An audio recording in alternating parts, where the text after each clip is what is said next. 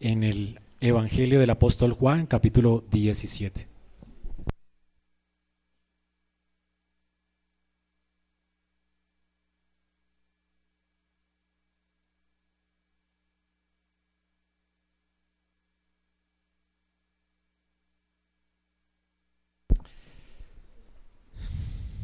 Y vamos a leer desde el versículo 11.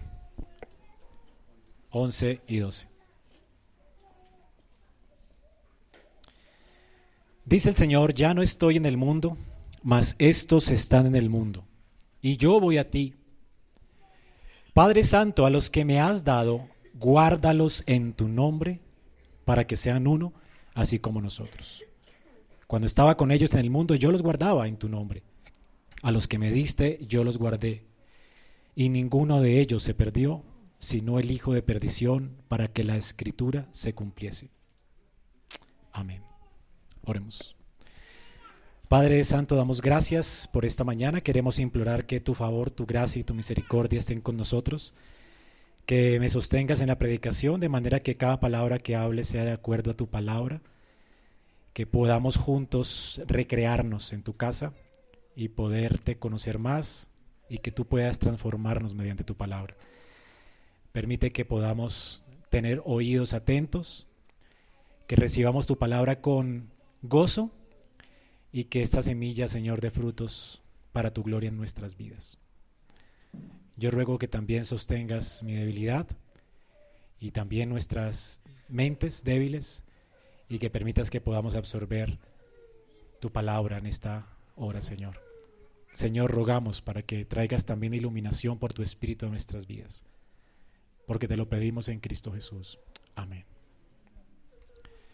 Si hay algo que me anima mucho en esta vida es que las personas oren por mí. ¿A usted no le anima que oren por usted? Cuando el Señor recién me salvó, eh, me di cuenta de que pues una de mis tías siempre me tenía en su cuadernito de oración y tachó de su lista de oración esa esa oración cuando el Señor me salvó. Y esto realmente me animó, ¿verdad? La, escritura dice que la, la oración del justo puede mucho. Pero si hay algo que realmente no solamente me anima, sino que consuela mi corazón y me va a llenar de gratitud eterna, es la oración del Señor por mí. Saber que el Señor ora por mí es otra cosa. Y esto es maravilloso y es increíble. Es consolador, es realmente algo motivante y santificante. Hermanos, el Señor ora por nosotros. ¿No es algo increíble esto? Ahora, la oración del Señor es, de hecho, la única garantía de que yo pude, por la cual yo pude haber creído. Si tú has creído es por causa de la oración del Señor. Si tú eres alguien que está creciendo en, en santificación, y si eres alguien que está creciendo en amor por Dios, esto solamente se debe a la intercesión de Jesús por nosotros. Y si tú vas a llegar un día a la gloria y vas a estar con Cristo en gloria, esto solamente será por la oración del Señor por nosotros. Hermanos, esto es lo que vamos a ver de aquí en adelante. El Señor ora por su iglesia. Y la oración del Señor es la causa, la razón de nuestra fe es la razón de nuestra santificación y será la razón de nuestra glorificación. No hay nada en esta vida que, no que pudiéramos hacer sin que el Señor ore por nosotros. El Señor oró por nosotros en esta noche y el Señor de hecho sigue orando por nosotros ahora que está a la diestra del Padre. Él es el sumo sacerdote que todo el tiempo está presentando oración a Dios, intercediendo por nosotros. Y es por su intercesión, hermanos, que nosotros podemos permanecer firmes. Así que espero que al considerar esta mañana cómo el Señor ora por nosotros en, esta, en estos eh, versículos de la Biblia, yo quería hoy predicarlo todo, pero hasta el 26, pero no pude. Así que solamente voy a ver una de las peticiones que el Señor hace por nosotros. Y la idea, hermanos, es que salgamos de este lugar con gozo y gratitud, al darnos cuenta de que hay alguien que intercede por nosotros y que hay alguien que ya fue escuchado por Dios y ya intercedió por nosotros. En esta noche de Pascua, el Señor está intercediendo por sus discípulos, pero el Señor también está intercediendo por nosotros. Recordemos que en el capítulo 17 de Juan, el Señor está en el aposento alto, está hablando acerca de las promesas que Él tiene para sus discípulos, para la gente que le sigue, especialmente para los once que estaban allí con Él en esa noche. Recordemos que después de que Él ha hablado de las promesas que Él tiene para ellos, ya que Él se iba y regresaría al Padre en gloria, Él dice que Él va a enviar su Espíritu, que Él va a estar con ellos, que no les dejará y que Él está preparando morada y que va a preparar morada para nosotros en gloria. Después de que Él da estas promesas, recordemos que parte de las estipulaciones del pacto de gracia en el Salmo 2 es que el Hijo debía también pedir por estas promesas. No era solamente suficiente la, obra de Cristo, pero también era necesaria la intercesión del Señor por nosotros. Así que luego de que el Señor hace promesas en esta noche, en el capítulo 17, tenemos que el Señor ora para que las promesas que Él ha hecho entonces se cumplan en la vida de los creyentes. Y es por eso que el Salmo 2 dice, el Padre al Hijo, pídeme y te daré por herencia las naciones de la tierra. Y concluimos pues que si era necesario que el Señor pidiera cuanto más nosotros, ¿verdad? Santiago dice que si no tenemos es porque no pedimos. Parte de las estipulaciones del pacto de gracia está en que Dios se compromete en pacto con nosotros y nosotros debemos pedir a Él las cosas que Él nos ha prometido. Él nos ha hecho promesas increíbles promesas en su pacto de gracia, pero es necesaria la intercesión de su pueblo. Y particularmente era necesaria la intercesión de Cristo como nuestro sumo sacerdote. Así que el Señor se presenta al Padre esta noche, antes de ofrecerse como sacrificio y expiación por los pecados en la cruz.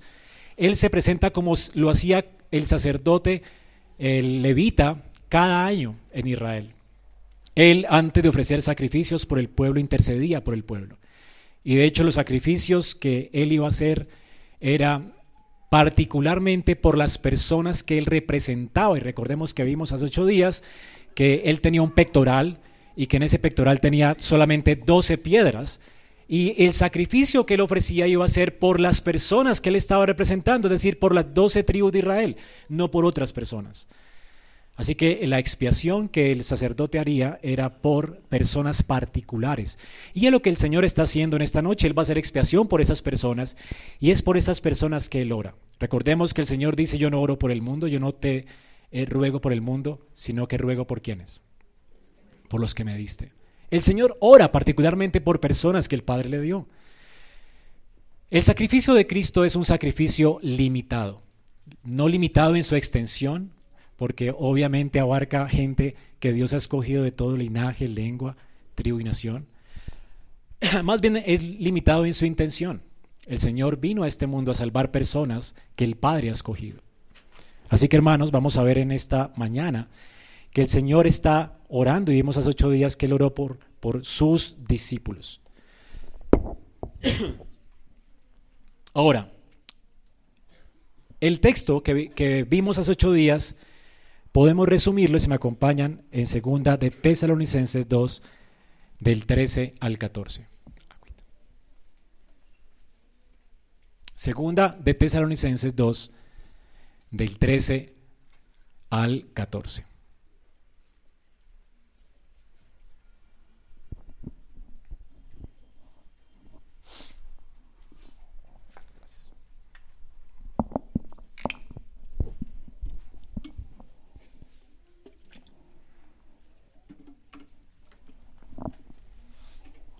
Dice así la palabra de Dios. Esto resume lo que vimos la semana pasada, en, en capítulo 17 del 1 al 10. Pero nosotros debemos dar siempre gracias a Dios respecto a vosotros, hermanos amados por el Señor, de quien Dios os haya escogido desde el principio para salvación, mediante la santificación por el Espíritu y la fe en la verdad a lo cual los llamó mediante nuestro Evangelio para alcanzar la gloria de nuestro Señor Jesucristo. Noten que el Señor realmente vino a este mundo por, causa de que Dios decidió amar en Cristo a algunas personas. Dice que son amados por el Señor. Y a estas personas Dios las escogió desde cuándo? Desde el principio. Es decir, hermano, antes de que usted naciera ya Dios lo tenía en mente y lo escogió para salvación. Eso es increíble. El Señor está orando pues por aquellas personas que el Señor amó y que escogió desde antes de la fundación del mundo. Ahora, estas personas, ¿cómo son ¿Cómo sabemos que somos llamados? ¿Cómo sabemos que somos amados y escogidos? Pues Dios usa medios para salvarnos, para traernos a Él. Y dice que lo hace mediante la santificación por el Espíritu. El Espíritu de Dios es quien nos regenera, nos aparta para creer y, y lo hace mediante la predicación de la palabra. Y también dice, y la fe en la verdad, y la fe en la verdad. Así que la fe y la regeneración del Espíritu son los medios que Dios usa para traernos a Cristo. Él nos escoge, pero todo aquel a quien Dios escoge es traído a Cristo, cree en Cristo, se arrepiente de sus pecados, pone su confianza en Cristo, ama a Cristo y obviamente vive una vida de santificación. Eh, todo aquel que Dios escoge llamado por el Evangelio y además todo aquel que llamado dice para alcanzar la gloria de nuestro Señor Jesucristo. Todo el que llamado por Dios aquí ha sido escogido, va a ser llamado por el Evangelio, va a creer, va a vivir una vida en constante santificación y va a ser glorificado. La obra que Dios comienza, la perfección y la termina. Así que hermanos, esto es una garantía increíble, ¿verdad? Y es por lo que el Señor oró en esta noche, para que ese propósito eterno de Dios se cumpliera en sus discípulos. Él sabía que los once eh, habían sido escogidos por Dios desde antes de la fundación del mundo y ora por la santificación de ellos, por la perseverancia de ellos y por la glorificación de ellos. Y eso es lo que vamos a ver en, estos, en estas semanas, cómo el Señor ora y progresa en tiempo, ora por sus discípulos, los once, y luego en el versículo 20 dice, mas no ruego solamente por esto, sino también por los que han de creer por mí, en mí, por la palabra de ellos. Él ora por nosotros también. Y ora porque sabe que creeremos. Él sabe que quienes van a creer y ora por nosotros. Así que hermanos, el Señor es increíble que nos tenga en mente en esta noche. ¿No les parece asombroso? Él está pensando en usted con nombre propio. De hecho, Él dice que llama a sus ovejas por su nombre y Él las conoce. Él va a buscar a las personas que se han extraviado en sus pecados. Él va por sus ovejas perdidas. Él viene a dar su vida por sus ovejas, por su rebaño. Así que Cristo en esta noche no está orando por todo el mundo, no va a dar su vida por todo el mundo, está orando por aquellos que el Padre escogió, aquellos que creeríamos en Él. Y es algo asombroso. Si al salir de aquí usted, hermanos, no salta de gozo y de alegría a causa de la lección de Dios, esa lección incondicional, ese llamamiento santo que Él nos ha hecho, pues hermanos, realmente estamos mal porque deberíamos de estar muy agradecidos con Dios por su elección y por su llamamiento. Ahora, vamos a ver entonces durante estos días cómo el Señor ora, qué peticiones pide por estas personas. Y hay cuatro cosas por las cuales el Señor ora. Él ora por protección, Él ora por santificación, Él ora para que sean preservados por preservación en la unidad, Él ora por éxito en la misión y ora por glorificación. Así que Él ora por estas cosas y vamos a ver cada una de ellas. Esta mañana me centraré solamente en la oración por nuestra protección. Y esta oración por la protección está en el versículo del 11 al 12 que acabamos de leer. Pero quiero antes que noten algo aquí. Y es que en el centro de esas peticiones, el Señor dice estas palabras en el versículo 13. Pero ahora voy a ti, Padre, y hablo esto en el mundo para que tengan mi gozo cumplido en sí mismos. ¿Por qué el Señor dice estas palabras en el mundo en voz alta para que los discípulos esa noche las escuchen y las registren para nosotros en la escritura y sean testigos de estas palabras? ¿Para qué? Para que tu gozo, nuestro gozo, esté completo. Hermanos, si hay algo, la intención del Señor al orar esta noche de esta forma, no era porque Él sospechara de las promesas de Dios o del propósito eterno de Dios, sino porque Él, según las estipulaciones del pacto de gracia, intercede en voz audible para que todo lo oigamos, para que tengamos la certeza de que seremos protegidos, seremos guardados por Dios, perseveraremos, tendremos éxito en la misión y llegaremos un día seguros a casa. Hermanos, un día estaremos en casa y en la casa del Padre todas las moradas serán habitadas, no, no va a haber ninguna vacía todos aquellos por los que Cristo murió se salvarán. Todos aquellos por quienes Cristo dio la vida y oró en esta noche vendrán al arrepentimiento y a la fe, escucharán el Evangelio. No hay uno que se pierda. En el cielo no, van a haber asientos vacíos, en el, en el cielo no van a haber lágrimas, porque el Dios que planeó la salvación es un Dios poderosísimo. Es un Dios que dice que nadie nos puede soltar de su mano. Y además de eso envió a su Hijo, que también es Dios con nosotros, y dice que nadie nos podrá arrebatar de la mano del Hijo. Hermanos, no hay poder humano que nos pueda arrebatar de los propósitos eternos de Dios, de llevarnos con Él a casa. Un día estaremos en casa y no va a ser por nosotros, sino por Él. Esta es la seguridad que tenemos. Y esto, esto, es para nuestro gozo. El Señor dice esto para tu gozo, para que tu gozo esté completo en Él. Ese gozo que Él disfruta eternamente será también tu gozo eternamente. Así que hermanos, que el Señor traiga gozo y deleita a tu corazón en esta mañana, a causa de que, como dice Pablo, ni la muerte, ni la vida, ni ángeles, ni principados, ni potestades, ni ninguna cosa creada nos podrá apartar del amor de Dios que es en Cristo Jesús, Señor nuestro. Veamos entonces cómo es que el Señor oró por nuestra protección. Dice el Señor, ya no estoy en el mundo, pero estos sí están en el mundo. Y yo voy a ti. Padre Santo, noten la petición. Es la primera petición. La primera petición por aquellos que, él, que el Padre ha escogido, por aquellos que Él está representando, por aquellos que Él va a dar su vida en expiación por sus pecados. Él está diciendo, Padre, lo que quiero pedirte es guárdalos en tu nombre. ¿Y cuál es el propósito de guardarlos en su nombre? Para que sean uno, así como nosotros. Y está el argumento, Señor, cuando yo estaba con ellos en el mundo, yo, los guardé en tu nombre. A los que me diste, yo los guardé. Y ninguno de ellos se perdió. Es decir, Él cumplió su propósito de guardarnos. Y luego dice, solamente se perdió uno, el hijo de perdición. Siempre fue hijo de perdición, nunca fue hijo de Dios. Y esto para que la escritura se cumpliese, y él aclara esto. Porque nos podría surgir la duda, ¿verdad? Si escogió a doce, ¿por qué uno no está allí en esa noche con él? Y él dice es que nunca fue hijo, ¿verdad? Fue hijo de perdición. Así que hermanos, vamos a ver en primer lugar la razón para esta oración. ¿Cuál es la razón para la oración? ¿Por qué él dice, Señor, guárdalos? Y la razón es que estamos en el mundo. ¿Notan el contraste? Yo no estaré en el mundo más, Él va a estar en la casa del Padre, Él va a estar en gloria, pero nosotros estaremos en el mundo. Hermanos, si el mundo como lo conocemos, el mundo es un mundo caído en Adán. Después de la caída, todo el mundo está realmente bajo el poder del maligno. Y todo el mundo está bajo el poder del pecado. Así que vamos a necesitar ser guardados. El mundo es un mundo comparable con el desierto por el cual atravesó Israel mientras estaba rumbo a la tierra prometida. Y esto es una clara ilustración de lo que es nuestra vida mientras peregrinamos a la ciudad celestial. El Señor ilustra con las historias de Israel cómo es que nuestras vidas son en Cristo.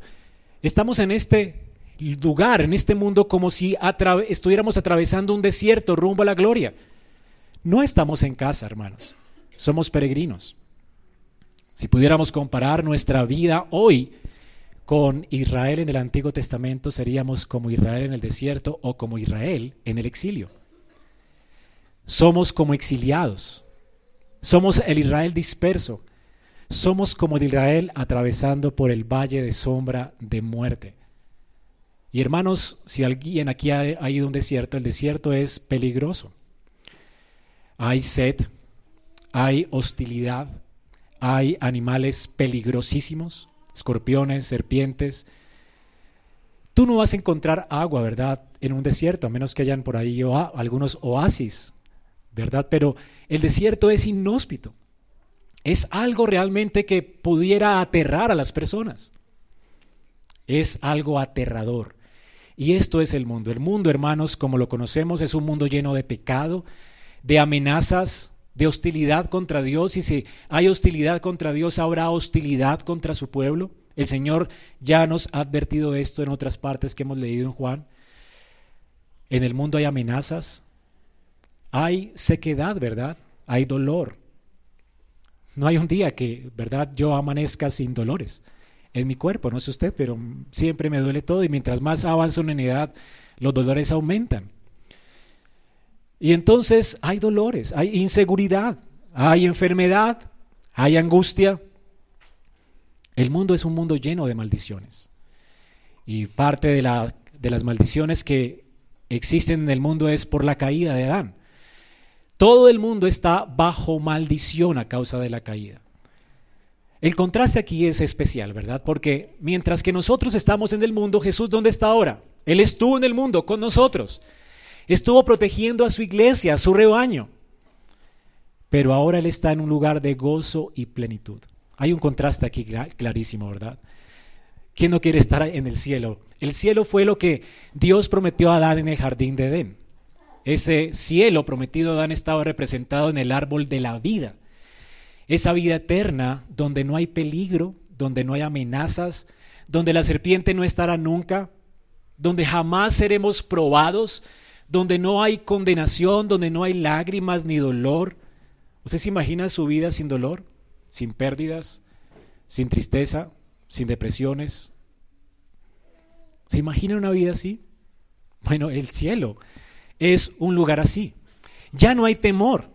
De hecho, la escritura nos da imágenes para que nos eh, antojemos de estar en gloria, ¿verdad? Y oremos para que el reino de Dios venga pronto. Y, en esas imágenes, eh, la escritura dice que es como una ciudad que tiene muro y antemuro, es decir, una ciudad muy protegida. Hay seguridad. Uno puede estar seguro. Uno sale aquí a la calle y no está seguro. Y pudieras estar en el lugar más seguro del mundo, pero hay inseguridad, amenazas de terremotos, amenazas de guerra. Hermanos, en este mundo no se puede estar seguro. Alguien escapó de su país a causa de la guerra y, descubrió en el mapa el lugar más pacífico del mundo y cuando llegó allí explotó una guerra. No hay seguridad en este mundo. Tenemos amenazas todo el tiempo y aflicciones todo el tiempo, pero Jesús ya no está aquí. Jesús ha resucitado de entre los muertos. Y aunque enfrentó todas las cosas por nosotros en este mundo, y aún la muerte por nosotros, Él ya no está aquí. Él está en ese lugar eterno de gloria, de vida, de seguridad eterna, un lugar sin amenaza, sin tentación, sin peligro, un lugar donde no hay tristeza, ni enfermedad, ni muerte, ni pecado. ¿No es increíble este lugar? El Señor está ya en este lugar. Mientras Jesús estuvo en este mundo, dice Él aquí, yo los guardé en tu nombre. El Señor guardó a su pueblo.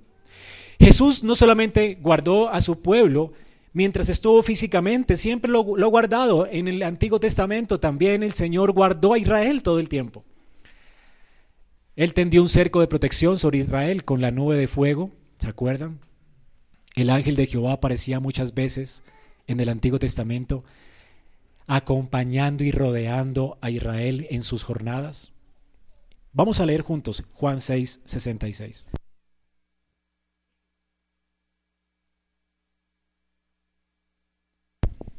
Y el Señor aquí también dice que Él guardó a esos doce discípulos, a esos once discípulos. Desde entonces muchos de sus discípulos, dice, volvieron atrás y qué? Ya no andaban con Él. Ahora, ¿qué ¿Qué esperanza hay para nosotros si Cristo no hubiera guardado a sus discípulos? Hermanos, ninguno de nosotros andaría con Cristo. Las demandas del Evangelio, naturalmente, no las queremos. El Señor comenzó a hacer demandas y todos querían el pan que Él daba, pero no, no sus demandas. Naturalmente no queremos las demandas porque queremos ser dioses, queremos autogobernarnos, queremos vivir según nuestro criterio, nuestras expectativas. El Señor está aquí estrechando el camino diciendo, si alguno quiere venir en pos de mí, tiene que morir, tiene que comer mi carne, beber mi sangre, si no, no es digno de mí. Es decir, tiene que morir conmigo, tiene que vivir para mí, tiene que vivir por mí y para mí. Y esto es difícil, ¿verdad? Para alguien orgulloso como nosotros. Así que nadie quería esto y dice que todos los discípulos lo abandonaron. Ahora, pero noten algo increíble. El Señor dice, Padre, yo los guardé. ¿Cómo es que los guardó? Esos once discípulos no se apartaron. De hecho, el Señor le dice a ellos, ¿quieren también irse ustedes? Señor, ¿dónde iremos si solo tú tienes palabras de vida eterna? Y nosotros hemos creído, dice Pedro.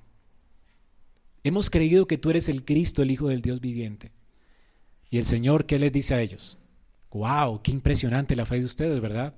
Con razón perseveran, con razón están aquí y no se van como el resto. No. ¿Qué dice él? ¿No les he escogido yo a ustedes, los doce? Aunque él sabía, dice, aunque uno es diablo, ¿verdad?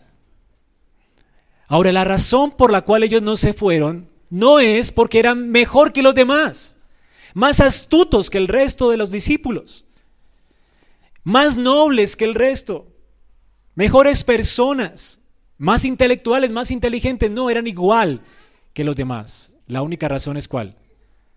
Que el Señor los escogió. El Señor los está haciendo perseverar. Es la única razón. La razón de nuestra perseverancia es Cristo, no nosotros. ¿No los escogí yo a ustedes? Es por eso que están aquí. Y de hecho uno, uno también me abandonará porque lo escogí, ya que es diablo. Ahora, ninguno de ellos se perdió. Juan 15, 20.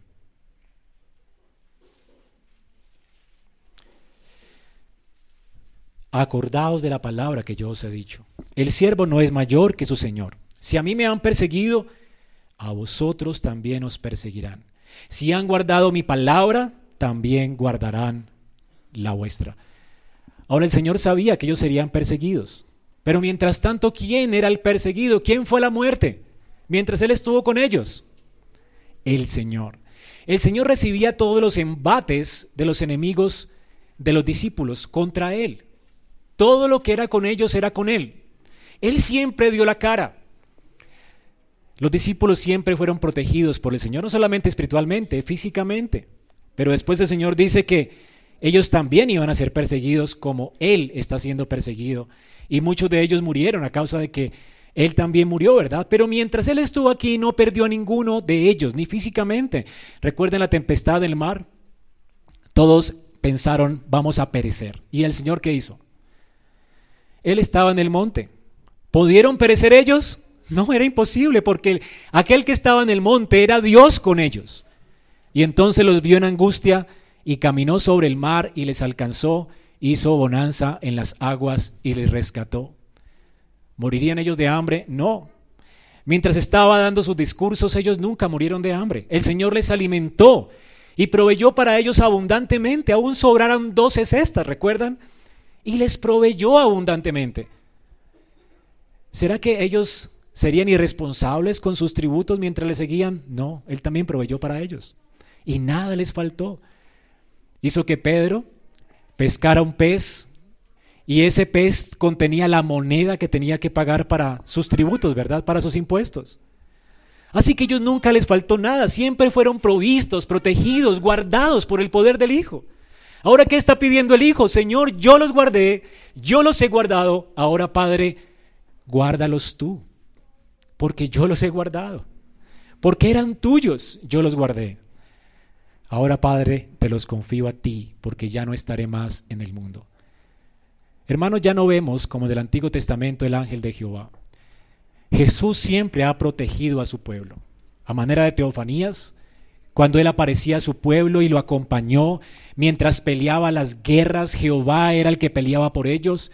Él era el que vencía por ellos, el Señor estaba en medio de ellos y se hizo carne para protegerles a ellos, pero además de eso llevó en la cruz la ira de Dios que era contra ellos, para que ellos no murieran. Y entonces resucitó de los muertos y ya Cristo está sentado en gloria. Ahora el mismo ángel de Jehová se hizo carne. Ahora ya no le vemos como le vieron en el Antiguo Testamento, porque ahora es una persona una persona que es completo Dios y completo hombre, que se hizo carne para siempre se sentó a la diestra del trono de Dios en las alturas. Ahora le podemos ver espiritualmente por el Espíritu que Él ha derramado sobre nosotros, ¿verdad? Pero tenemos la seguridad y la garantía de su oración por nosotros, de que así como Él nos protege, el Padre que va a ser, nos protegerá. Piensen en el Señor, desde el Antiguo Testamento, cómo Él ha protegido a su pueblo, ninguno se perdió. Nunca. Los apóstatas de Israel apostataron porque nunca fueron de él. Pero aquellos creyentes Él siempre les protegió, Él siempre los ha guardado y Él siempre los guardó y asimismo nos guardará. Así que hermanos, ¿quién de nosotros puede permanecer firme en la fe? Ninguno. ¿Por qué es que permanecemos firme? Porque Él nos sostiene y Él oró para que el Padre nos sostuviera. Si Dios no permanece, no nos hace permanecer, hermanos, nosotros apostataríamos como los once también hubieran apostatado con Judas. ¿Qué hizo la diferencia entre los once y Judas? Mientras que Judas era y siempre fue hijo de perdición, los once siempre han sido y fueron hijos de Dios, siempre fueron amados por el Padre y por eso se hizo una diferencia. Noten esto en Lucas 22, 31 al 32. Lucas 22, 31 al 32.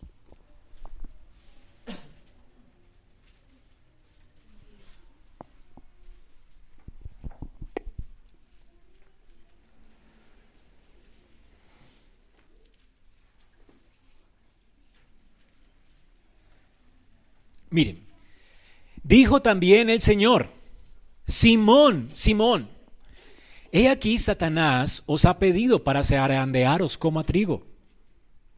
Ahora, hermanos, esto no solamente fue algo que le pasó a Pedro, a nosotros también.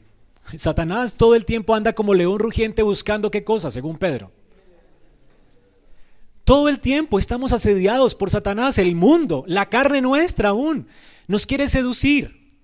Ahora, ¿cuál es la razón por la cual nosotros vamos a prevalecer contra el mundo, Satanás y la carne? Noten lo que el Señor le dice a Pedro. Pedro, pero, el pero, no es Pedro, tú serás muy valiente. Pedro, tú eres el más increíble de los doce. Eres el más fuerte, el más entendido, el más inteligente. Pedro, tú sobrepasas a todos los once. No. Pedro, Vas a tener problemas con Satanás. Pero yo he rogado por ti. Pero, ese pero hace toda la diferencia. ¿Cuál es el pero? Yo he rogado por ti. Para que tu fe, la razón por la que tu fe no falta es porque Él ora por ti y oró por ti. ¿Notan eso? Y tú, dice Jesús, una vez vuelto, confirma a tus hermanos. Pedro, cuando te acuerdes de esto, que Satanás te va a zarandear, tu fe parece que se va a apagar, vas a pensar que apostataste de la fe, que mejor dicho, ya la hiciste. De hecho, se le sucedió a Pedro, ¿verdad? Negó al Señor. Qué desesperanzador esto, ¿verdad? Pero Pedro, tu fe no va a faltar. Yo te voy a volver a levantar. Yo te levantaré por mi intercesión.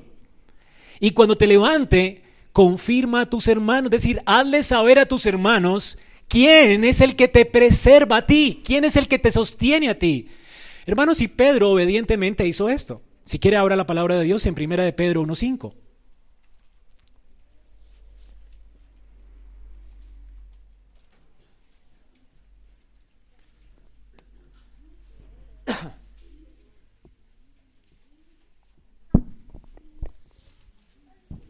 Dice Pedro, hermanos, ustedes son guardados por el poder de Dios. ¿Por quién son guardados? ¿Cuál es el medio que Dios usa? La fe. ¿Y cuál es el propósito de Dios al preservarnos? La salvación que está preparado, que Él ha preparado para ser manifestada en el tiempo postrero. ¿Cuál es la razón de tu perseverancia? ¿Cuál es la razón de que tú puedas creer hasta el fin y ser salvo y ser glorificado? Que somos guardados por el poder de Dios. ¿No es increíble esto, hermanos? Pedro mismo, después de haberse levantado, entendió esto, que él nunca era suficiente, que él no es suficiente, que si él pudo perseverar, que si su fe nunca se apagó y que a pesar de su caída se pudo volver a levantar y pudo ser como un luminar, que su luz fue en aumento, solamente fue por la intercesión de Cristo por él, por el poder de Dios que actuó en él a causa de la intercesión de Cristo por él. Ahora, ¿cuál fue la razón por la cual Judas se perdió? La razón por la cual Judas se perdió es porque Jesús, Jesús nunca oró por él, porque nunca fue escogido por Dios y porque siempre fue un hijo de perdición, él se mantuvo así hasta el fin. Hermanos, dice aquí la escritura, solamente se perdió quién? El hijo de perdición, versículo 12 de Juan 17. Y esto para que la escritura se cumpliese. Hermanos, Dios, de toda la masa de personas caídas, Él ha decidido escoger algunos para salvarlos, porque Él quiso. Nadie podría alegar, no es justo, porque lo justo sería que todos fuéramos condenados, es lo que Pablo dice en Romanos 9, ¿verdad? Si se trata de justicia, no hay justo ni aún uno, Romanos 1.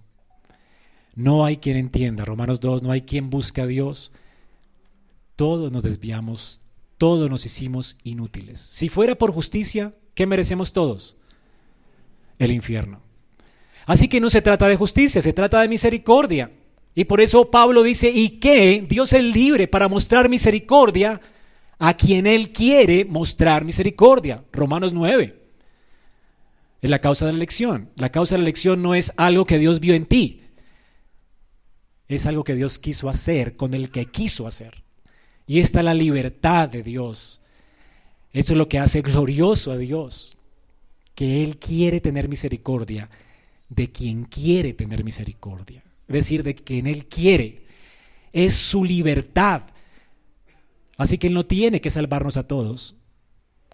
La pregunta no es, Señor, ¿por qué no salvas a, otros y por qué me salvas a mí? No es justo, no. La pregunta es, Señor, ¿por qué a mí?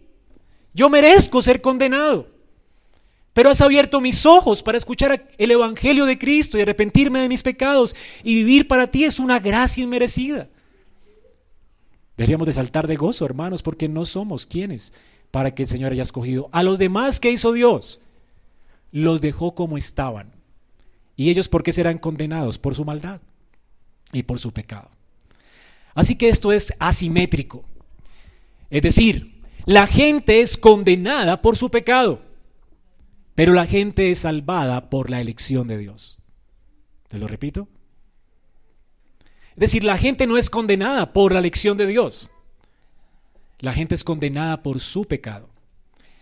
Y es porque Dios conoce el corazón de los hombres aún los hombres caídos, que Él usa a los hombres caídos para sus propósitos eternos. Es por eso que usó a Judas, porque conocía el corazón de Judas, sabía que Judas era avaro y Judas va a ser condenado por su maldad. No es porque Dios lo escogió para que se perdiera, es porque Dios lo escogió para algo en particular, sabiendo que el corazón de él era avaro y que estaría dispuesto por la plata a vender a su mejor amigo. Y es por eso que Jesús lo escoge, porque Jesús entiende que es a través de la venta de Él que Él va a ir a la cruz para morir por nuestros pecados. El Señor lo escoge y escoge impíos para propósitos buenos, santos y justos. Pero los impíos cuando obran, nunca obran obedeciendo a Dios. Ellos obran porque quieren libremente pecar. Y porque quieren libremente pecar serán condenados. Los hombres, todos Dios los creó buenos, y los hombres buscaron muchas perversiones. Así que si te pierdes es por tu culpa. Y para agravar la situación, Dios dice que Él llama a todos generalmente a la, a la salvación. Pero la gente no quiere venir a Él para tener vida. Y esto agrava más la condenación de las personas porque menosprecia al Hijo de Dios. Pero si alguien no menosprecia al Hijo de Dios, solamente es a causa de la gracia de Dios que obra en el corazón por el Espíritu y la palabra. ¿Comprendes eso? Así que la diferencia la hace Cristo. Hermanos, si perseveramos pues, no podríamos hacerlo si tenemos el enemigo más sagaz de este mundo, Satanás, es el engañador que tiene habilidad y experiencia por siglos de experiencia, engañando gente todo el tiempo. Tú eres fácilmente engañable, tienes un corazón engañoso y perverso. Más que todas las cosas, ni siquiera tú mismo sabes cuán perverso es tu corazón. No te excusas cuando la gente te dice, oye, ¿sabes qué? Me parece que tú actuaste así, así, así. Tú dices, no, no, no, no, no, yo no soy así. No nos excusamos, ¿verdad? En lugar de darle el beneficio de la duda a la gente, porque tú eres peor de lo que la gente dice que eres. Cuando me dicen, mira pastor, tú eres así, falta amor, si supieras lo que me falta, tienes toda la razón y ora por mí. Porque claro que me falta amor. Claro que soy sin misericordia, claro, y soy peor de lo que te imaginas. Si vivieras conmigo, serías consciente de lo terriblemente perverso que soy. Somos perversos. Si no fuera por la gracia de Dios, no podría ni siquiera hacer ningún bien. Es por la gracia de Dios que podemos hacer un bien. O siquiera creer en Cristo. O predicar. Hermanos, si el Señor nos dejara depender de nuestro esfuerzo, ninguno aquí estaría en pie. Ninguno. Ahora, hay varias maneras en las que la escritura habla de la verdad, de la perseverancia de Dios en nosotros. De hecho, es una de las cinco cosas que la reforma protestante abrazó en el siglo XVI. El famoso tulip. Este tulip al final dice la perseverancia de los santos. Y cuando el tulip dice la perseverancia de los santos, no es que nosotros perseveremos, sino que nosotros perseveramos porque Dios persevera en nosotros. Esta es la perseverancia de los santos. Dios perseverando en mí. Y entonces la escritura nos dice en el Salmo 121, del 1 al 8. El salmista está consciente en el Salmo 121. ¿Por qué es que él puede con los embates del mundo contra sus enemigos, contra la carne? Dice, alzaré mis ojos a los montes. ¿De dónde vendrá mi socorro? Mi socorro viene de Jehová que hizo los cielos y la tierra. Ahora, ¿por qué es que yo no resbalaré? ¿Por qué es que no caeré? ¿Por qué es que me, podré levantar? Dice aquí, el Señor que hizo los cielos y la tierra no dará tu pie al resbaladero. Y lo compara aquí con un vigilante o con un celador. ¿Saben qué es un celador? Un vigilante, ¿verdad? Dice, no se dormirá el que te guarda. He aquí, no se adormecerá, ni dormirá el que guarda o el que vigila a Israel. Jehová es tu vigilante. Jehová es tu sombra tu mano derecha. El sol no te fatigará de día ni la luna de noche. Jehová te guardará de todo mal. Él guardará tu alma. Jehová guardará tu salida y tu entrada desde ahora y para siempre. Él no te quita los ojos. Es porque Él no te quita los ojos que no te perderás. ¿Notas? Para que entendamos las configuras literarias, la escritura nos habla acerca de cómo es que Dios guarda a su pueblo. Él guarda a su pueblo como un, como un buen vigilante guarda a los suyos en la noche. No les quita el ojo. Un vigilante humano podrá quitarle el ojo a algo y medio se descuida y se le roba lo que está cuidando, ¿verdad? Un buen papá que vigila a sus hijos, un descuido, ¿verdad? Y el hijo se le desapareció. Y un accidente, en un segundo. Por eso es que los padres tienen que estar tan pendientes de los hijos, ¿verdad? Imitando a Dios en esto. Pero ni así podemos, ¿verdad? Humanamente es imposible no quitar los ojos de, alguien. Pero el Señor todo lo ve, hermanos. Y Él está siempre presente y permanece con sus ojos puestos en su pueblo. Él dice que somos la niña de sus ojos. ¿No es increíble esto? Él es un vigilante.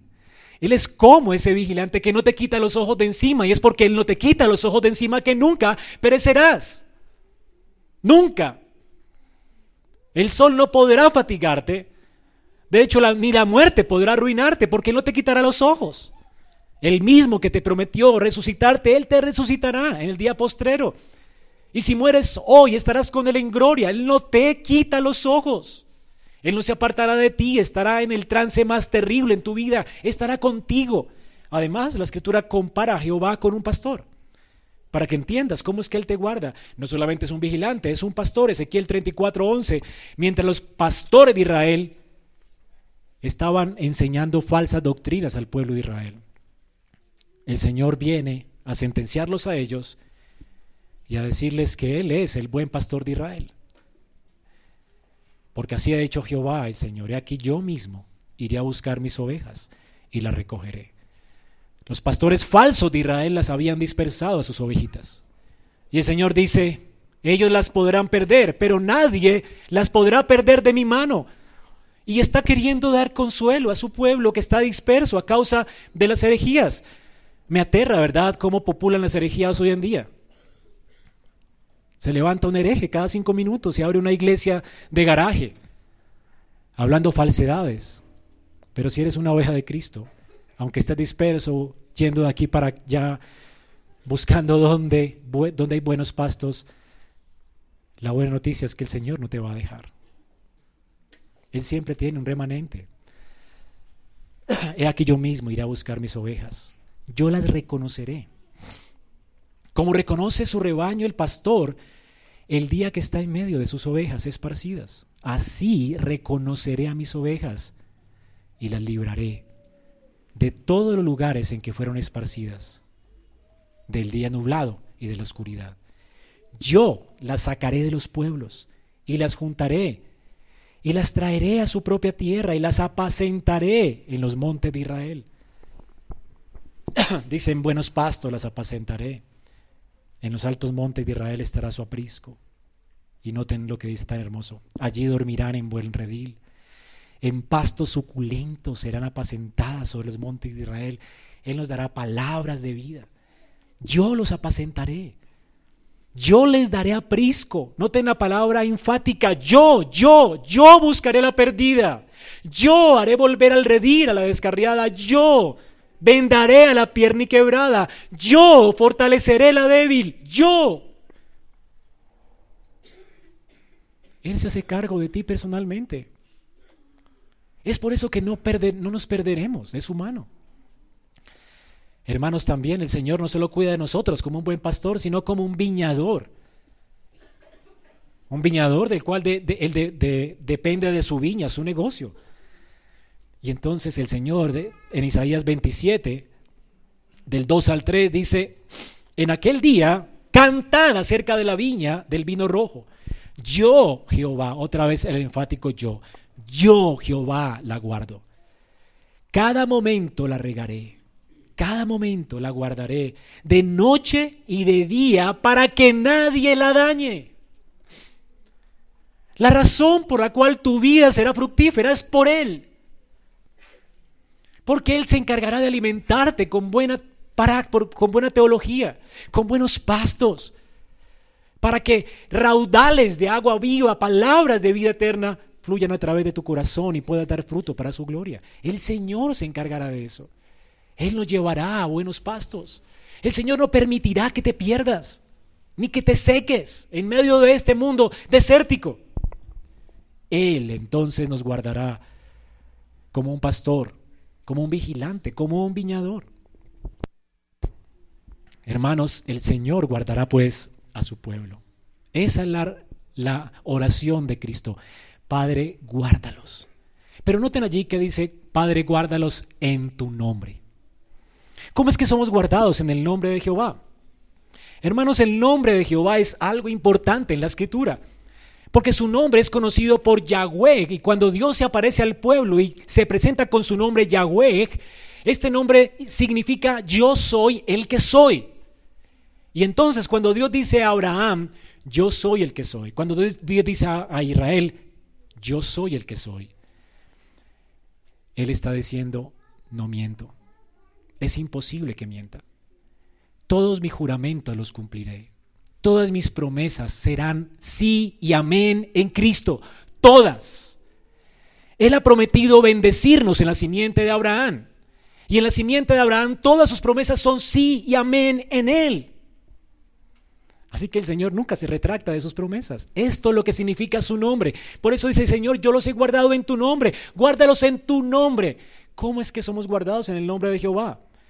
Hermanos, es que Dios ha empeñado su propio nombre, su honor en guardarnos.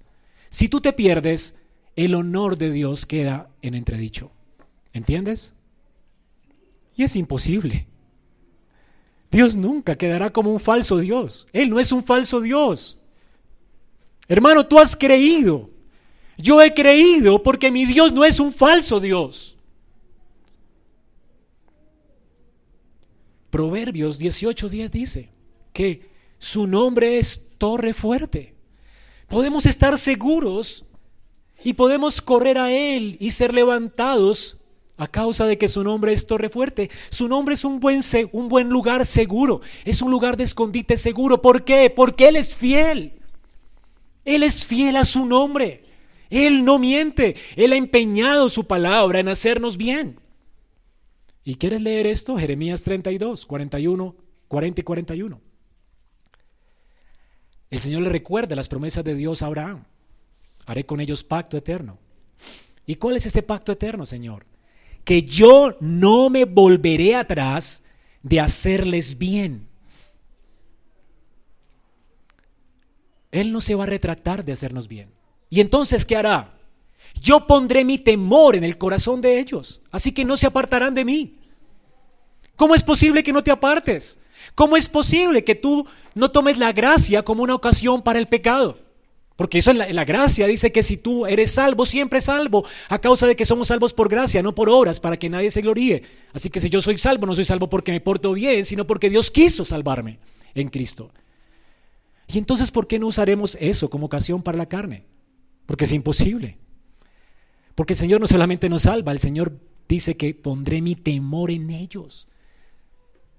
El Señor nos aparta también del pecado, no solamente nos salva del pecado y de la condenación del pecado, el Señor nos libra de la esclavitud del pecado, de manera que no nos apartemos nunca de Él. Así que todo aquel que ha creído en el Señor y que a, a quien Dios ha escogido, quien Dios salva en Cristo, esa persona se apartará del pecado y no volverá como que el que reza y peca empata. Esto pasará en la iglesia católica romana, donde no tienen el evangelio, pero no en una iglesia cristiana. Y si sucede en tu vida es porque no eres de Él. Y si no eres de Él, hoy puedes rogar por misericordia. Porque es imposible que Dios no sostenga a lo que, a lo que Él ha escogido. Alguien que permanece en el pecado no puede decir que es hijo de Dios. ¿Y por qué? Porque Dios ha empeñado su nombre en que no nos dejará de hacer bien. ¿Y cómo no nos dejará de hacer bien? Él pondrá temor en nuestros corazones para que no nos apartemos de Él. La razón por la cual un día abandoné el pecado y el Señor me tiene firme todavía es por Él, no por mí. Hermanos, el Señor no se cansa de hacernos bien. El Señor nos va a plantar y de, de, todo mi corazón y de toda mi alma. Yo he empeñado mi nombre en esto. Ahora, si un creyente no persevera y cae, nunca fue creyente. Fue un hipócrita, un apóstata, y yo no podría conocer tus motivaciones. Pero hay gente que está aquí por motivaciones equivocadas. Tal vez por la plata, tal vez porque quiere alguna cosa allí para religiosa para su, su angustia existencial. No sé por qué estás aquí.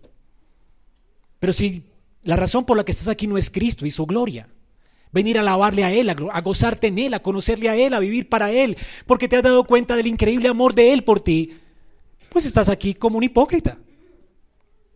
Si no te estás preguntando constantemente qué es lo que Él quiere, cómo quiere que Él viva, cómo que Él quiere que yo críe a mis hijos, cómo Él quiere que camine, a dónde me está dirigiendo Él. Y si la intención de tu corazón es vivir de acuerdo a tu propia prudencia, y va detrás de los ídolos de este mundo, del éxito, la fama, el dinero, yo no sé de qué detrás, detrás de qué vas tú. Y puedes venir a la iglesia solamente por religiosidad. Tú no eres del Señor, eres un hipócrita. Porque todo aquel a que Dios, Dios conoce se apartará de impiedad y dejará de vivir para sí mismo y comenzará a vivir para Él. Aborrecerá sus pecados y querrá vivir en constante santificación. No es que sea perfecto, pero esa persona no quiere pecar y por eso ruega a Dios, por eso pide ayuda. Por eso está constantemente dependiendo de Cristo y de su gracia, porque sabe que Él es débil, ¿verdad? Pero el que no es de Dios es hipócrita. Y entonces, el Señor, si alguien de su pueblo se perdería, el Señor faltaría a su promesa. Y el Señor es un buen marido. Y cuando el Señor desposó a su pueblo, en Oseas 2, 19 y 20 dice, yo te desposé conmigo para siempre. Te desposé conmigo en justicia, juicio, benignidad y misericordia. En fidelidad y conocerás a Jehová. Así que hermanos, el Señor nos va a guardar. Y el Señor nos va a guardar para hacernos uno. El propósito, ¿verdad? Dice acá, para que sean uno así como nosotros. Dios le dio, el Padre le dio a Cristo aquellos que Él escogió como un don preciado. Y se lo dio a Cristo para que Cristo fuera la cabeza de ellos y ellos fueran su cuerpo. Ahora imagínate que alguno de nosotros se perdiera. Es como amputarle un cuerpo a Cristo, es como si el Padre hubiera fallado en regalarle este cuerpo a la cabeza de la iglesia.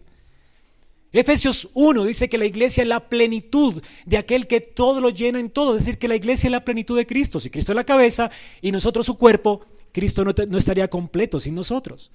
Así que si le falta alguno de nosotros a Cristo, el Padre falló y Cristo fracasó y esto es imposible. Así que el Señor dice, guárdalos para que sean que uno, así como tú y yo somos uno. Uno, hermanos, somos uno en Cristo. Él es nuestra cabeza, nosotros su cuerpo. Él está ordenando nuestras vidas conforme a su propósito eterno. Él es el que ordena nuestros pasos. Él es el que nos dice qué acciones tomar. La cabeza es la que da el, el lugar de comando de todo el cuerpo. Así es que el cuerpo camina porque Cristo es su cabeza.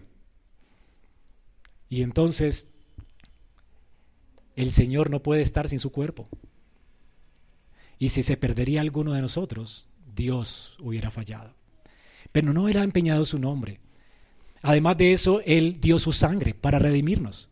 La, la, escritura dice, porque todo lo que ha nacido vence al mundo, y esta es la victoria que vence al mundo, nuestra fe. Él nos ha dado fe, y la fe es un don de Dios. Esto es lo que dice Efesios 2, 14 y 15. Así que esto, si creemos, es por causa de Él. Y la fe nuestra vence al mundo. Es imposible, hermanos, que caigamos de la gracia por eso. Entonces, hermanos, Nadie podrá arrebatarnos de la mano de Jesús. Y tampoco nadie podrá arrebatarnos de las manos del Padre. Cada una de las personas por las que Cristo murió serán salvas. Cada una de las personas por las que Cristo murió han sido entregadas al Padre y el Padre nos preservará hasta llevarnos a su casa, a ese lugar seguro. La razón por la que estamos aquí todavía en este desierto y no hemos alcanzado la gloria es porque Dios tiene una misión que veremos después para nosotros, una misión que nos ha dado de rescatar a los que Él ha escogido y de proclamar su evangelio a todo el mundo para que los que Él ha escogido crean y se arrepientan. Él nos dio este precioso llamamiento y por eso vivimos en este mundo. La única razón por la cual este mundo no se ha acabado y nuestra aflicción no ha acabado es porque el Señor tiene mucho pueblo aún que rescatar. Cuando el último de los escogidos entre a la iglesia, ese día vendrá el fin. La única razón por la cual este mundo está en pie es por ti. Y es porque hay personas que como tú han sido escogidas por Dios. Y es la razón de las misiones. Ahora, hermanos, por eso es que predicamos el Evangelio. Para que los hombres se salven. Para que las personas perseveren. Así que, hermanos, si alguien apostata de la fe, nunca fue de Cristo. Y primera de Juan 2, del 18 al 20, dice la palabra de Dios, Hijitos, ya es el último tiempo y según vosotros oísteis que el anticristo viene, así ahora han surgido muchos anticristos. Por esto conocemos que es el último tiempo. Salieron de nosotros, pero no eran de nosotros, porque si hubieran sido de nosotros, habrían permanecido con nosotros. Pero salieron de nosotros. ¿Para qué? Para que se manifestara que no todos son de nosotros. En la iglesia visible hay muchos hipócritas. Mucha gente que anda con equivocadas motivaciones para servir en la iglesia y a Cristo. Aún pastores. estos últimos, dos años nos hemos dado cuenta de cosas terribles, ¿verdad? De pastores, pedastras, en las iglesias más eh, reconocidas en los Estados Unidos. Esta semana nomás apostató un pastor diciendo que ya se retractaba de todo lo que escribió y que ya no era cristiano. Entonces uno dice, ¿qué pasa? Y se asusta uno, ¿verdad? Pero no tenemos que asustarnos si somos hijos de Dios. Ellos podrán apostatar, si tú eres escogido, tú no. Nunca un hijo de Dios apostatará de la fe, nunca. ¿Han escuchado la palabra salvo, siempre salvo? Bueno, hermanos, el Señor ha dicho, yo les doy vida eterna y no perecerán Juan 10, 28, nadie arrebatará las ovejas de mi mano. Y mi Padre que me las dio es mayor que todos y nadie las arrebatará de la mano de mi Padre. ¿Entiendes esto? Así que hermanos, la perseverancia del creyente es segura porque Dios persevera. Y con esta oración, el Padre cómo espera que Dios conteste esta oración, cómo el Señor nos hace perseverar. Mateo 26, 41, el Señor dice, velad y orad para que no entréis en tentación. ¿Qué medios usa para el Padre para hacernos perseverar? La oración, primero. El Señor quiere que oremos y que pidamos al Padre, Señor, guárdanos. ¿No es lo que estamos aprendiendo en el Padre nuestro? Líbranos del mal, ¿no es una petición del Padre nuestro? Tienes que orar, Señor, persevera, persevera en mi vida. Hazme oír gozo y alegría.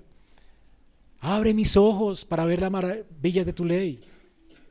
Guíame por las sendas de justicia, hazlo por amor de tu nombre. Tú has empeñado tu nombre en guardarme. Hermanos, tienes que orar por las promesas de Dios para ti. Y si tú no eres si tú no preservas, tal vez es porque no estás pidiendo. Pero tú puedes pedir y el Señor va a responder. Es un medio que Dios usa para hacerte perseverar. Porque la intención de Dios en tu perseverancia es que te acerques a Él y que dependas de Él, que le conozcas a Él, porque esta es la vida eterna. Sería absurdo que el Señor te perseverara sin que tú tuvieras comunión con Él. Porque la salvación tiene que ver con que tengas comunión con Él. El Señor te llama para que vivas en dependencia de Él cada día. Así que si quieres perseverar, y el que persevere hasta el fin, este sabremos que siempre fue salvo, una vez salvo, siempre fue salvo, es porque está perseverando en oración. ¿Has dejado de perseverar en oración? ¿No será por eso que tú realmente no tienes pasión por Cristo ni por sus cosas? ¿No será por eso que has olvidado tu primer amor? Y si hay algo de fe en ti y tú eres un escogido de Dios, el Señor te dice aquí, orad para que no entréis en tentación. Tú no puedes solo. ¿Quieres seguir cayendo y cayendo cuando las promesas de Dios son tan increíblemente gloriosas? Ahora, Juan 15, 7 y 8 dice otro medio, la oración, y si permanecéis en mí y mis palabras permanecen en vosotros, pidan lo que quieran y les será hecho. Ah, yo puedo pedir lo que quiera, casa, carro y beca, no. Si permanecéis en mi palabra, pidan todo lo que quieran. Si usted permanece en la palabra de Dios, su mente va a ser renovada y va a saber cómo pedir. Y va a conocer a Dios y va a conocer sus promesas. Y cuando usted pida, usted va a recibir todo lo que pida porque va a pedir según la palabra de Dios. Así que aquí tienes otra forma de perseverar, otro medio de gracia, la escritura. Tú tienes que leer la Biblia todos los días. No es suficiente con venir al culto, tienes que tomar nota. Y no es suficiente con tomar nota, tienes que meditar en lo que vimos esta mañana. Y guardarlo y atesorarlo en tu corazón y ponerlo en práctica. Y no es suficiente con ponerlo en práctica, tienes que orar a Dios cada día de esta semana para que te ayude a ponerlo en práctica.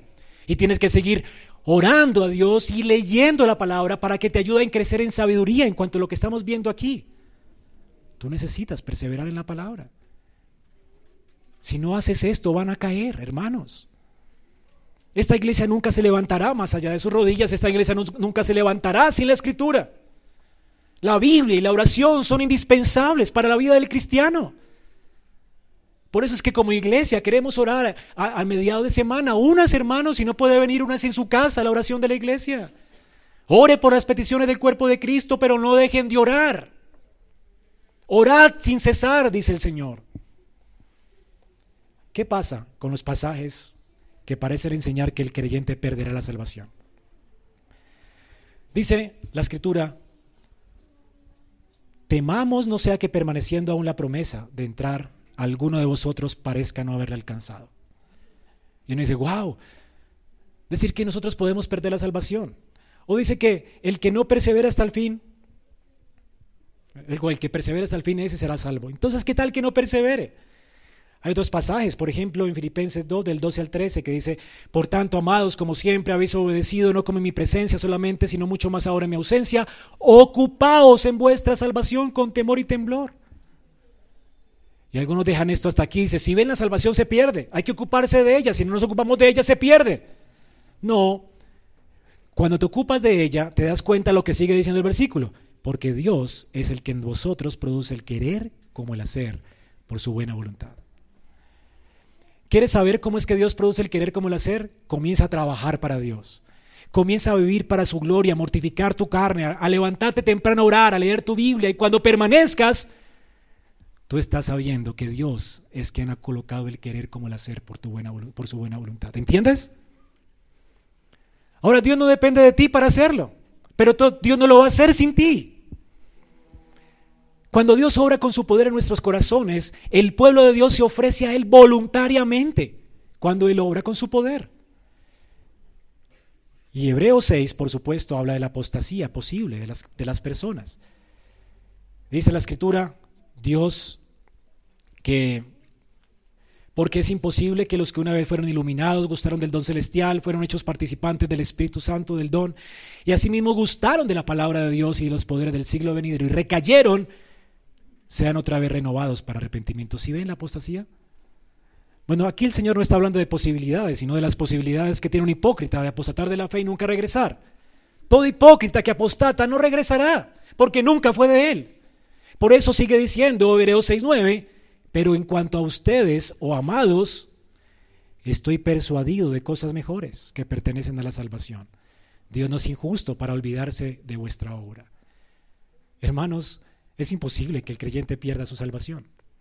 Y si perdió, es porque estuvo acá, gustó de los dones celestiales, escuchó la buena palabra, fue para él, fue consciente de quién es Dios, de quién es Cristo y sin embargo, nunca fue cristiano. Tú puedes probar algo y no comértelo. Tú puedes gustar algo y llorar allí en tu banca y no comértelo. Tú puedes llegar hasta allí. Pero el que se arrepiente y se aparta ha alcanzado misericordia y Dios está actuando en él. Así que los hipócritas van a apostatar seguramente. Es la apostasía de los hipócritas en Hebreos 6. Pero nunca será la apostasía de los creyentes. Cuando Dios dice estas cosas, lo, dice para alertar a los apóstatas en la iglesia. Y para que los creyentes verdaderos teman a Dios y se ocupen de su salvación con temor y temblor. Y que puedan decir al final de sus vidas como Pablo, cuando dice, yo he trabajado más que todos ellos, que todos los apóstoles, Primera de Corintios 15:10, pero no yo, sino la gracia de Dios en mí. Su gracia no ha sido en vano para conmigo. Hermano, que al salir de aquí usted pueda decir esto. Persevere, trabaje más que el pastor. Busque ser mejor. No busque a la gente mediocre de la iglesia para decir, ah, si este no lo hace yo, mucho menos. Deje que él se pierda si quiere. Pero usted no. Corra la buena batalla de la fe. Mire Hebreos 11. Imiten a los que se conducen bien, a los que han alcanzado la victoria, a los que por la fe alcanzaron las promesas. Imítelos colocando sus ojos en Cristo. Él es el autor de tu fe y Él es el consumador de tu fe. No te desalientes por los que no hacen la tarea. Aliéntate viendo a los que corren y han alcanzado las promesas. Pero aliéntate principalmente viendo a Cristo, que persevera en ti. Increíble, ¿verdad? Él puso tu fe y Él hará que tu fe permanezca. Y si no tienes esta fe hoy, amigo, el Señor no, dice en su palabra que tienes que esperar saber o conocer que eres escogido para venir a Él. No. Cristo murió por los pecadores y tú eres uno. Tú eres un vil pecador muerto en delitos y pecados y necesitas un Salvador. El Señor ha dicho que si tú hoy vienes en arrepentimiento y fe y vienes humillado delante de Él, Él no te echará fuera. Y entonces sabrás, que eres un escogido de Él. La invitación de Cristo no es, quiero que te des cuenta que eres escogido, no. Es, quiero que seas salvo. La invitación de Él es, ven, ven a mí. Y si tus pecados fueren rojos como la grana, serán emblanquecidos como blanca nieve. Si quieres venir a Cristo, Él, Él perdonará todos tus pecados. Él sanará tu corazón. Él restaurará tu vida. Pero tienes que venir a Él y rogar a Él por salvación. Y Él, todo aquel que viene a Él, Él no lo echará fuera. Amigo, ven a Cristo y tendrás salvación y vida eterna. Y sabrás entonces que Dios te ha escogido y te alegrarás y saltarás como becerro de la manada. Y hermano, sal de aquí con gozo.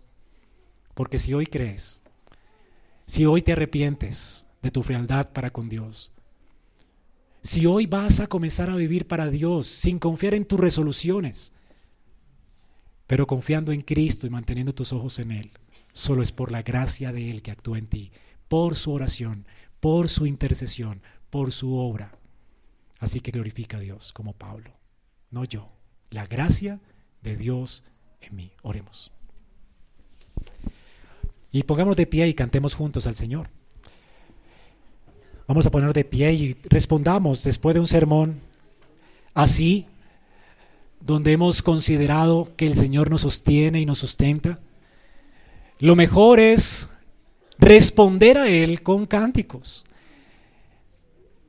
y reconociendo con nuestros labios que si estamos firmes, si permanecemos firmes hasta el final, es porque Él nos sostiene. Señor, gracias por tu salvación. Gracias porque tú permaneces fiel a tus, a tus palabras, a tus promesas, porque eres firme, porque eres Yahweh, el Dios del pacto, porque empeñaste tu nombre en hacernos bien, porque no te separarás de nosotros ni te apartarás. Tus ojos están puestos sobre tu iglesia.